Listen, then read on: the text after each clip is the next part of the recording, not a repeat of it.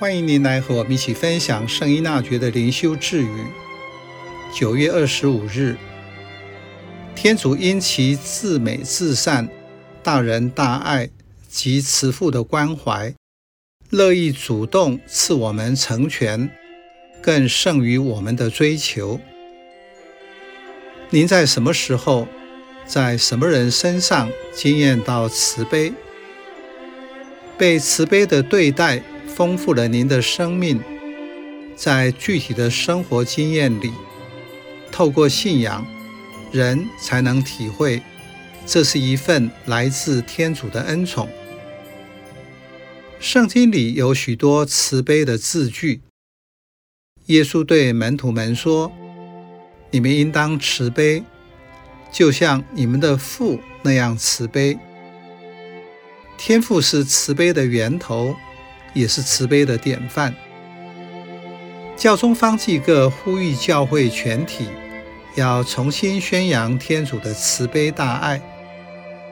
他说：“一旦了解并且拥抱救主的慈悲，我们生活中的一切就会变得更有意义、更有力量，就能改变自己的生命。慈悲是天人相遇的桥梁。”能改变一切。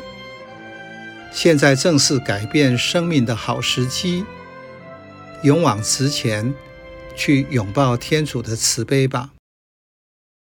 这句智语说：“天主卓越的美善、大能的爱德，以及慈父的眷顾，乐意成全我们，远胜于我们去求得。”圣依纳爵经验了天主的慈悲大方，它说明天主喜欢给我们，比我们去求他的热忱还要大，而且天主巴不得可以把全部所有的给我们。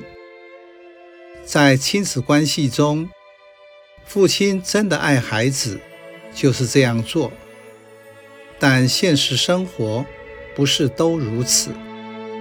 现代人在这一方面更加困难。卢云神父指出，现在是活在一个无父的时代，就是没有父亲的世代。因为很多人真实的情况是这样：在成长的过程中，父亲是缺席的，或是父亲不像父亲。信仰上，我们把天主称为父。因此，一个人的爸爸是这个模样，他的天赋也会是这个样貌。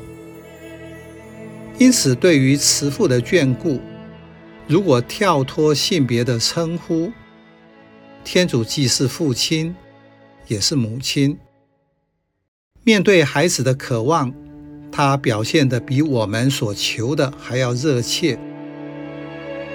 我们需要学习觉察他对我们的欣然乐意成全。